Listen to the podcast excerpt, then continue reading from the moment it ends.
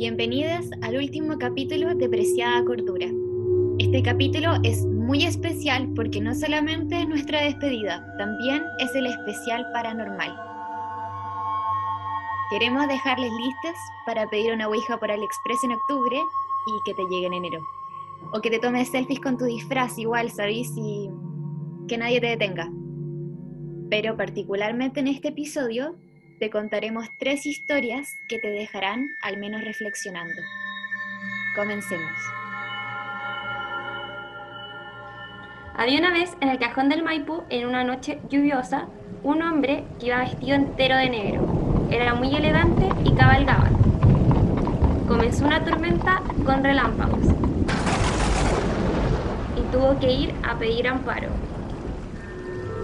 Esa noche no encontraba lugar y vio un convento, el cual se ubicaba en San José de Maipú, el pueblo del lugar. Del convento salió una madre superiora, una anciana muy acogedora, la cual le dijo, Claro, buen hombre, puede quedarse en la pieza de atrás. La única regla es que no puede ir a ver a las hermanas del convento. A medida que pasó la noche, se escucharon unos gritos. El hombre había ido a abusar a una de las monjas. Al ser descubierto, se subió a su caballo y comenzó a salir fuego. La hermana superiora gritó, ¡Es el diablo! y lo persiguió lanzándole agua bendita. Al llegar a un camino que se separaba con un enorme vacío, la madre superiora le lanzó toda el agua bendita y el hombre, para poder impu- impulsar su salto al otro lado del camino, se apoyó contra una roca.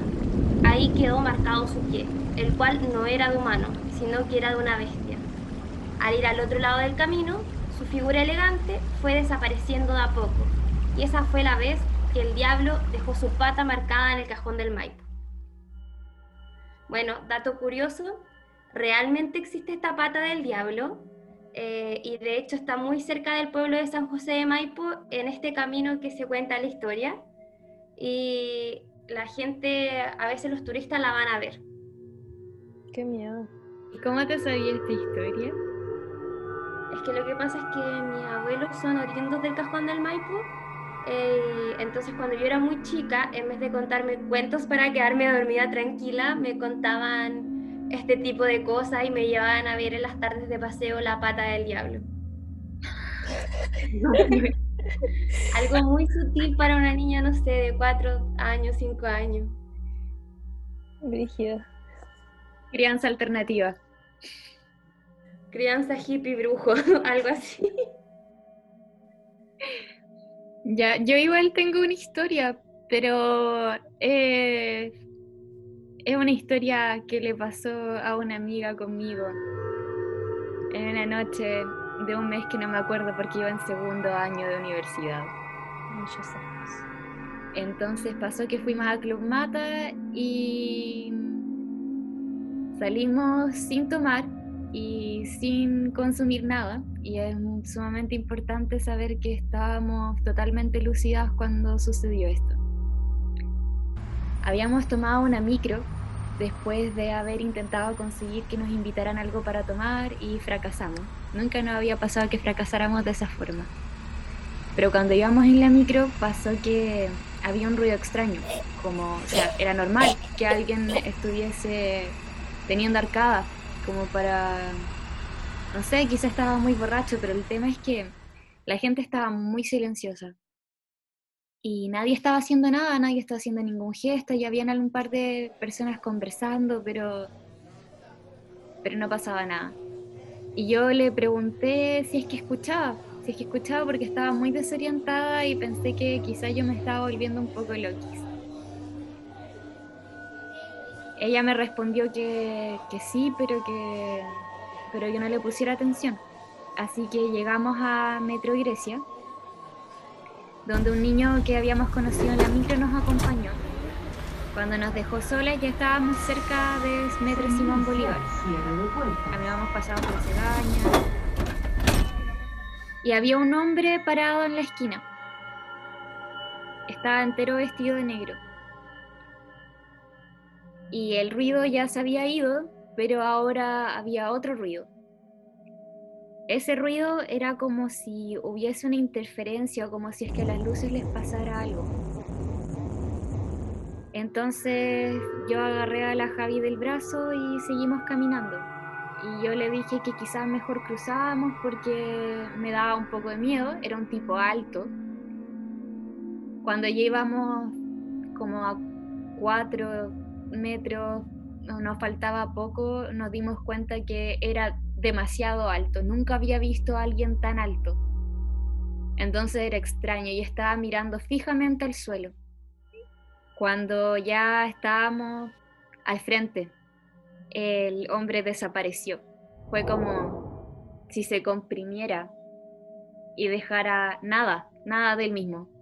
Y yo dije, listo, lo perdí. Como me volví loca, no puede ser. Y miré a la Javi y estaba con una cara como si es que se le hubiese caído la vida también.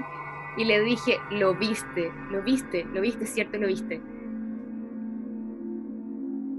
Y me dijo, no, no me dijo nada, en realidad me agarró el brazo y salió corriendo. Y empezamos a correr y el sonido seguía.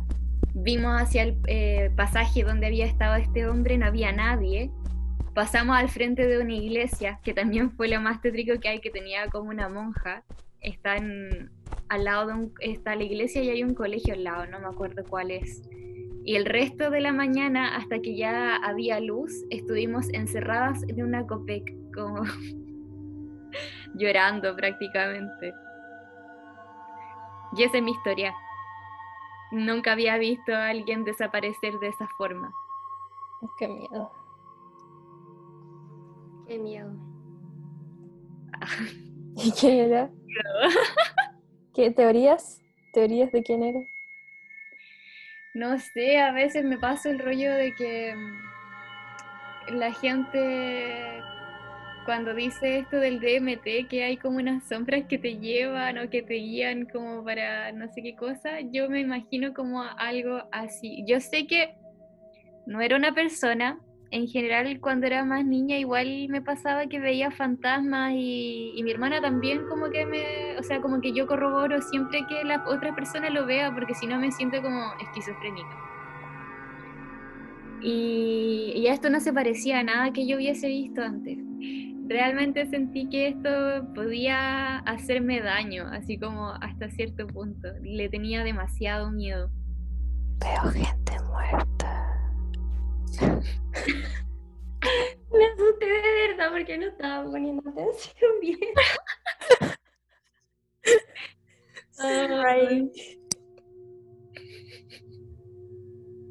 Ya, pues Gaps, ahora te toca a ti. Mucha, yo no tengo ninguna historia de terror, solamente, o sea, nunca me ha pasado nada así como, uy, solamente me he imaginado cosas. En verdad no tengo historia, porque soy una entidad divina. No me pasan esas cosas. Hoy hablamos con nuestros auditores y nos contaron qué es lo que les da miedo. Hola chicas de Preciada Cordura. Bueno, primero decir que soy fan del podcast y segundo eh, contar mi mayor miedo, que le tengo terror así. Yo no sabía de esto hasta que pasó. Bueno, en el verano del 2016 con mi familia fuimos a Cancún y fuimos a bucear. Y la cosa es que ya nos hicieron como el mini curso en una piscina de, bus, para bucear y todo eso. Y después como que ya fuimos al mar, así como ya muy adentro del mar, donde tú ya no veis como la tierra, nada, como que veis, veis solo mar. Y la cosa es que nos tiramos y teníamos que bajar como por una cuerda, que estaba como agarrada a una boya. Y a todo esto el traje tenía como un botón de emergencia por cualquier cosa que pasara y tú lo apretabas y te ibas como a la superficie como que la hueá se inflaba y te veía a la superficie. Ya la cosa es que todos bajaron, yo bajé de las últimas y de repente veo el mar como que abajo y no, fue horrible. Vi solo negro, era lo único que vi. Yo sé que esta weá es como rara, pero para mí me dio mucho pánico, me dio terror. Me imaginaba cualquier weá como un tiburón, una ballena, no sé.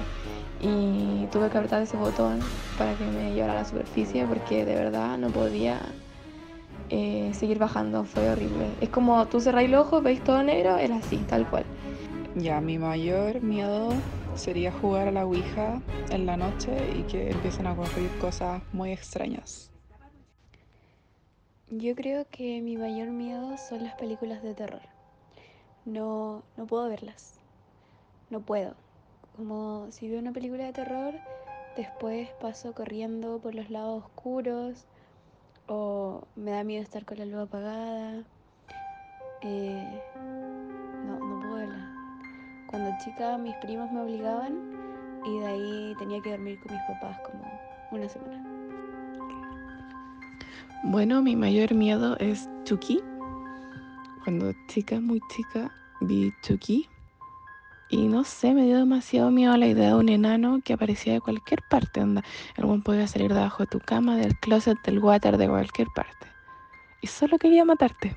Y nada lo detenía. Porque estaba ya muerto y puse yo un muñeco. Y me daba mucho miedo. Me sigue generando incomodidad. Hola, mi mayor miedo son los entes.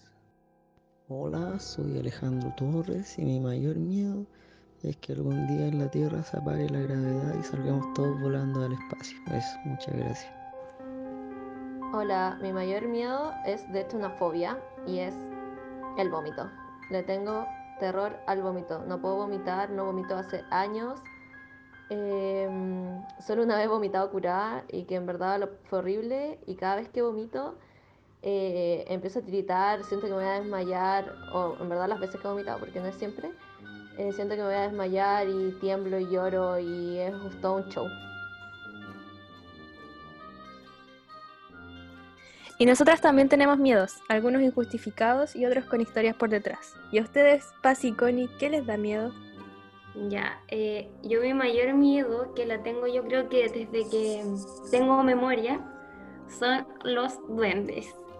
Eh, esta historia, o sea, este miedo nace porque el abuelo que me contaba eso de la pata del diablo, me contaba que en esa misma casa del Cajón del Maipo donde él vivía cuando chiquitito, había muchos duendes y todas las noches me decía que los duendes le tiraban los pies, que los duendes escondían cosas y cada vez que la casa, porque yo me crié con él muchos años, se perdía algo, le echábamos la culpa a los duendes. Y siempre me decía que los duendes eran seres malignos, diabólicos, y que había que echarlos de la casa, como apuntándolo con el dedo hasta la puerta y decirle garabatos, porque así les daba pena y se iban. Y bueno, me daban mucho miedo los duendes desde, desde que él me contaba esta historia. Y de hecho, en la noche, si es que pienso como mucho en duendes, eh, me tapo entera porque me da miedo que me jalen los pies o que jueguen conmigo. Y no puedo mirar el closet porque siempre he sentido que viene en mi closet. Y si en la noche antes de dormir me hablan de duendes, duermo toda la noche así como psicoseada y me dan ganas de gritar y me da nervio y etcétera. Así que yo en verdad creo que si llegara a ver uno, yo me da un infarto. En verdad me da un infarto. Así que esa será la razón de mi muerte. Ver un duende. Me da un infarto. No haría nada más. Oye, a todo esto de los duendes, yo leí que cuando se te pierde algo, porque yo 100% creo que son los duendes los que las esconden, eh, tienes que tomar un vaso y darlo vueltas, como en la mesa. Y decir como, ¿dónde está mi, no sé si se te perdió tu billetera? ¿Dónde está mi billetera? Y eso es como que simula, parece que atrapas al duende, y entonces el duende te va, lo va a hacer aparecer. Y ahí tenéis que buscarlo de nuevo y lo vais a encontrar. Y después tenéis que volver a dar vuelta el vaso para liberar al duende, si tampoco son, son malos, solamente son, les gustan las travesuras. No lo sé. Mi abuelo siempre me decía que eran seres diabólicos, así que yo le creo. Aquí tenemos ¿Cómo le- dos posturas diferentes. Comienza un debate, por favor, argumente. No, está bien. La gente puede ser pro duende o anti duende. Y lo peor es que yo ahora tengo un perrito muy, muy chiquitito que es como un enano y sus polerones le quedan como con gorritos puntiagudos como duende. Y a veces cuando está en la cama como saltando y no se le ve la cara y se le ve solo el gorro me da mucho nervio y es como sácate ese gorro. Y de hecho siempre le tengo como los gorritos doblados para que no se le pongan a propósito porque me da mucho nervio. Yo una vez escuché la historia de un hombre que dijo que un duende lo había pateado, como en un trigal, una cosa así, como en estos pastizales largos. Pero no sé si es que, o sea, no, no, él lo decía sumamente serio, como que realmente lo, todavía le, le dolía que le habían pegado esa patada, pero no sé, nunca le creí. Siempre he escuchado mucha gente que dice que, que ve duendes es como algo que pasa, pero a mí nunca me ha pasado que veo un duende. Yo tampoco, pero también he escuchado de harta gente que ha visto duendes. No me queda nada más que creerles. No, yo, la mayoría de los miedos que, que tengo son por capítulos que vi en Le tienes miedo a la oscuridad y en particular uno que, que vi en, en Digimon, que era un capítulo que trataba sobre el alma. Ojalá que alguien se acuerde porque creo que era como vintage. Y a uno de los personajes le robaban el alma y después quedaba como una carcasa vacía. La cosa es que eso me daba mucho miedo, que me robaran el alma. Lo otro que me daba miedo son los cambiapieles, que son como esta como mitología gringa igual, o sea, no, no sé si gringa, pero como que se habla harto ya. Que son como skin crawlers, cambian de piel e imitan como animales o personas, pero muy vagamente. Entonces como que se nota que no saben hablar ni nada. Y cuando están solos contigo o en un espacio como abierto, se supone que te matan, básicamente. Chuda. Ya, Creo- Gaps. Lo mío es un pupurrí de cosas. Em, primero, me dan mucho miedo las caras sin cara. Por ejemplo, una cara que no tenga ojos, nariz, ni boca, ni nada. Solo una cara sin nada. Me da demasiado miedo y todo fue por un capítulo de Inuyasha que vi cuando chica. Que creo que no sé si Inuyasha o alguien más no tenía cara y me dio demasiado miedo. Y también de ahí surge mi miedo a esos personajes de la tele que nunca le muestran la cara, como la señorita Velo de la chica superpoderosa. Si en un capítulo, no sé si esto lo imaginé, que en un capítulo le mostraban la cara, o yo me imaginé que le mostraban la cara, eh, me aterré demasiado, como que no, no pude soportar la idea de que le iban a mostrar. Y, y, también como que lo asocio a mi miedo de cuando Yuya, la youtuber, hizo un video diciendo como, esta es mi real voz. Y era todo el rato hablando con su voz así, y esta es mi real voz. Hola, no sé, me dio demasiado miedo también, como cuando, cuando te hacen creer algo todo el rato y después te dicen que no es así, oh, no sé, eso me aterra demasiado. En fin, otra cosa que me da mucho miedo es el infinito, porque siento que pensar en el infinito es como un pensamiento sin salida, porque en verdad, si queréis pensar en el infinito, no podéis terminar de pensarlo porque es infinito. Es como cuando empiezo a pensar, ya, pero esto lo hacía más cuando chica, pero después dejé de hacerlo porque en verdad me da mucha ansiedad, como pensar en los números infinitos. Digo, ya, pero es que tiene que tener algún fin, onda, nada puede ser infinito. Y empiezo a decir, el cero, no, ya, pero es que existe el menos uno, menos dos, menos tres, menos cuatro, menos cinco, menos seis, menos siete, y me voy como hasta... O sea, no termino nunca de pensar porque los números nunca se acaban. Y después me pongo a pensar en el espacio, que también es infinito. Y, yo digo, es que no, ¿cómo va a ser infinito? Onda, tiene que tener un fin y que aún no lo descubre. Y digo, ¿qué pasa si tiene un fin? Pero al lado de ese fin, ahí empieza otro nuevo. Y ya, y me, eso me da demasiado miedo. Pensar en eso me da mucho miedo, no sé por qué. Y otra cosa que me da mucho miedo eh, era algo que pensaba cuando chica y que si lo pienso ahora igual me da miedo. Que en la pared de mi pieza, que da a la casa aledaña, que está abandonada, eh, cuando yo era chica me ponía a pensar que entre esas dos paredes habían dos personas secuestradas hace años y estaban como atadas con cadenas en una pieza gris sin nada y exigiendo comida y ayuda y llevaban años ahí y, y estaban y el fon- el piso tenía como agua y caían goteras y era una situación muy precaria y de película. Y cada ruido que yo escuchaba en la noche lo asociaba a las dos personas que estaban ahí o que quizás siguen ahí. Esos son mis miedos. Wow. Y todavía sigues pensando que están esas personas ahí. de repente. Pero intento no hacerlo. Como los, todos los pensamientos que dije intento no pensarlos porque me dan miedo Casa aledaña, eh, ¿cómo te re- es, es como una casita que está como aparte de...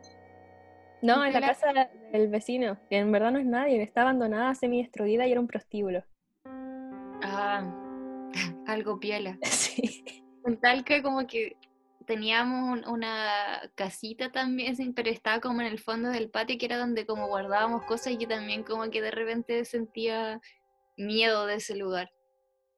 Como por eso me preguntaba como a, a qué te referías, si es que era la casa del vecino o era como esa casa particular que tienen algunos lugares. casas que eh, no sé, como que tienen una vibra rara Sí.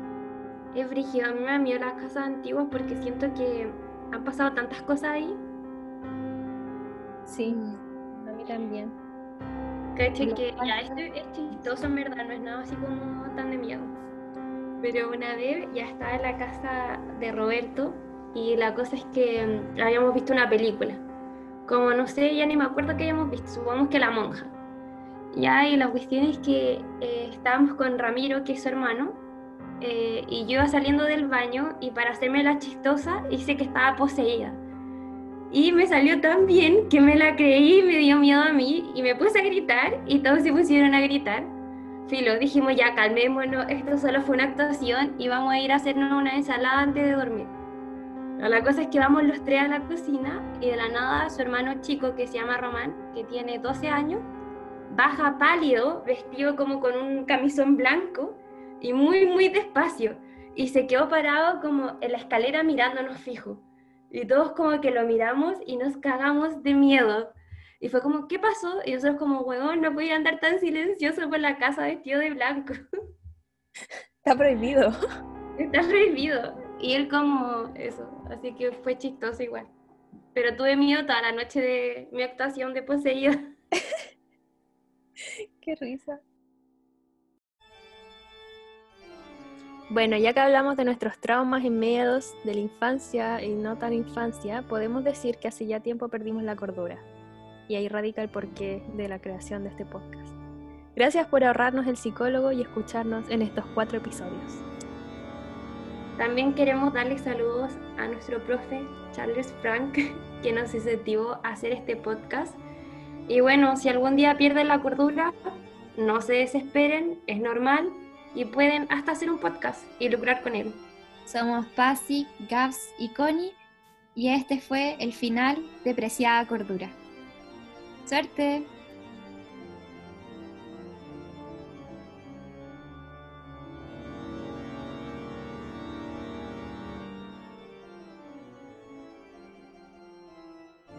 Si llegaste a este punto del podcast, felicidades, te ganaste este bonus track.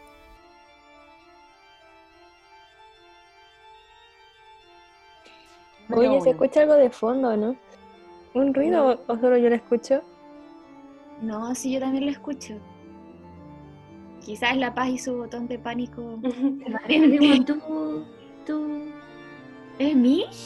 A ver, silencia su micrófono para saber de quién es. Una primero. Es La Paz. Es de La Paz, creo. Bueno, ya hablamos de. ah, bueno, ya que hablamos de nuestros traumas y miedo de la. No, bueno, ya que. Ahora sí. Bueno, ya que habla. ¿Pueden silenciar su micrófono, please?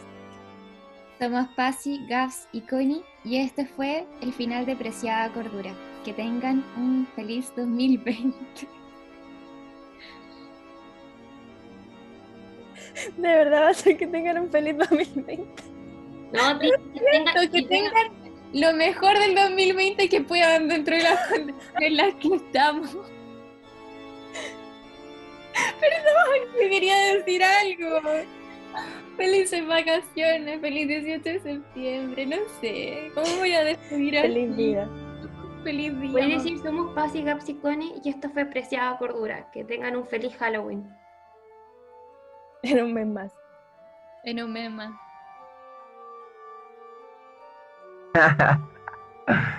Concha tu madre, la wea chistosa, weón. Eh, no sé, weón. Que me aparezca un- No sé, mira, mi mayor mío sería, no sé, despertar un día y estar levitando y weá, y no sé. Y una niña parada así como la del aro. Ya, ¿por qué así pensar esa lecera? Que ni loca. no sé, y después viniera Chucky, ¿cachai? De la mano con. con el depredador y, me digan, es tu hora, maldito motherfucker. oh, conchetumá. o un día despertar así y mirarte al espejo y ser el Quique Morandé así. oh. O Luchito Jara, así, ser una wea así. Sería brígido, weón.